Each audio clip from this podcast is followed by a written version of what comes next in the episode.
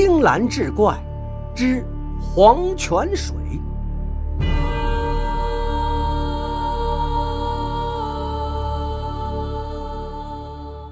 话说梁末时期，刀兵四起，战乱频仍，乱世之中，妖孽横行，民不聊生。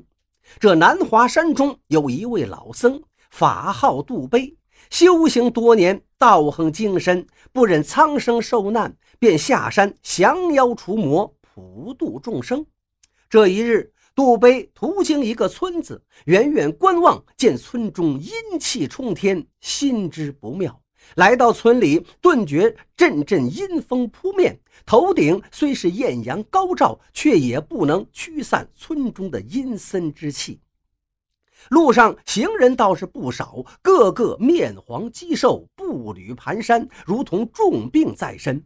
仔细观察，见每个人身上都阴气很重，定是村中阴气侵蚀入人体内，致阴盛阳衰。若长此以往，怕有性命之忧。杜碑不禁长叹一声。正在这时，路上一个老者忽然跌倒在地，哆嗦个不停。他赶忙上前将老者扶起，感觉老者是浑身冰凉。杜碑以佛力在老者体内流转，欲替其驱散阴气，却不料那阴气已入膏肓，佛力亦不能及，只得将其体表的寒气驱散。老者感觉身上渐暖，恢复过来，起身向杜碑道谢，谢其救命之恩。杜碑却摆了摆手道：“惭愧，你阴气已入膏肓。”我仅是帮你驱散这体表的寒气，却并未将你治愈呀。那老者听后言道：“若非是大师相助，我怕已然丧命了。大师又何须言愧？”阿弥陀佛。杜碑口宣佛号，而后询问老者：“村中为何阴气如此之盛？”老者道：“十年前，村子里一个低洼的地方，莫名出现了一条河。”那河水浑浊发黄，冰寒彻骨，日日夜夜散发寒气。至此之后，村中之人便患上一种怪病，称作寒症。得了此症，轻则数月，重则几日，便会发作一次。发作之时，无论寒暑，皆感到浑身发冷，寒彻心扉，穿多少衣裳都不顶用。撑得过去便罢，撑不过去便会殒命。老者长叹一口气，又说道：“寒暑一节，一晃已经十年了。村里的人因为这个病，已经死去一半了。”杜碑听后悲悯不已，而后道：“老丈可否带我去那河前一看？”“自是可以。”老者答道。杜碑在老者带领下来到那个河边，往河中一看，吃了一惊。河中之水极其浑浊，阴气腾腾，寒气逼人，竟不似人间之河流。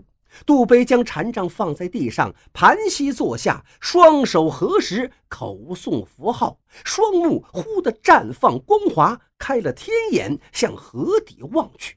这一望，他又是一惊，只见河底有一幽深暗洞，洞中阴气弥漫，河中之水便是从那暗洞中流出，而暗洞竟然直通幽冥，与阴间的黄泉相连。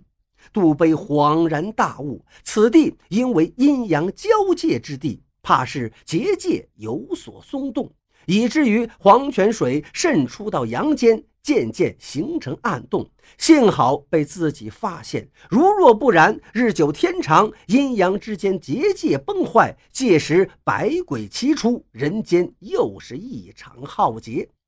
杜碑起身，将手中那串念珠朝河中抛出，念珠悬浮在河面之上，滴溜溜转个不停。河中之水亦随之转动，形成一个巨大的漩涡，向河底暗洞回流。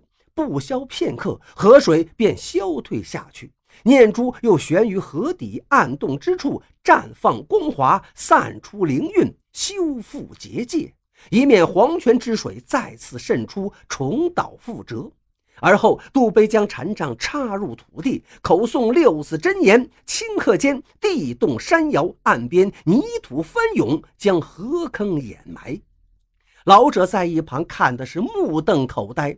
杜碑将此河形成的因由告诉老者，而后说道：“我已将那结界修补，村中的阴气不几日便会散尽。”老者向杜碑跪谢，而后说道：“大师之能与仙人无异，不知可有办法救我村中数百身患寒症之人的性命？”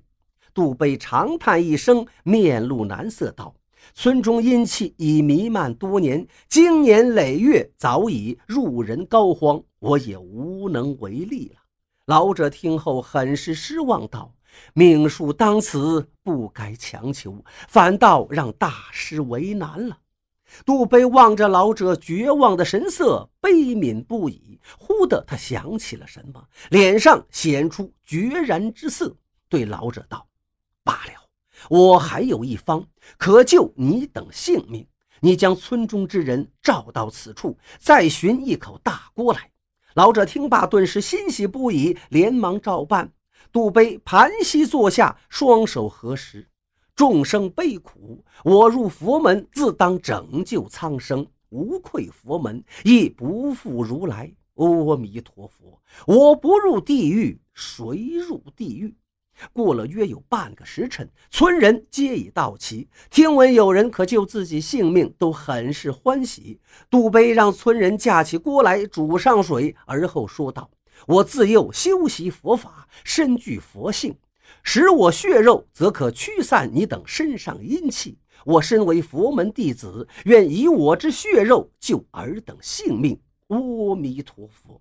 杜碑言罢，口诵梵音，走到那煮沸的锅旁，纵身跃入锅中。杜碑身死，梵音不灭，久久回荡于众人耳畔。村人见此，皆跪倒在地，以谢杜碑舍身救命之恩。半晌之后，村人食完那锅中血肉，体内阴气果真都被驱散，恢复如初。村人为感谢杜碑救命之恩，为其建庙，名为杜碑寺。又将在锅中打捞出的肚杯骸骨供奉于庙宇之中，每日前来拜祭之人络绎不绝，香火鼎盛。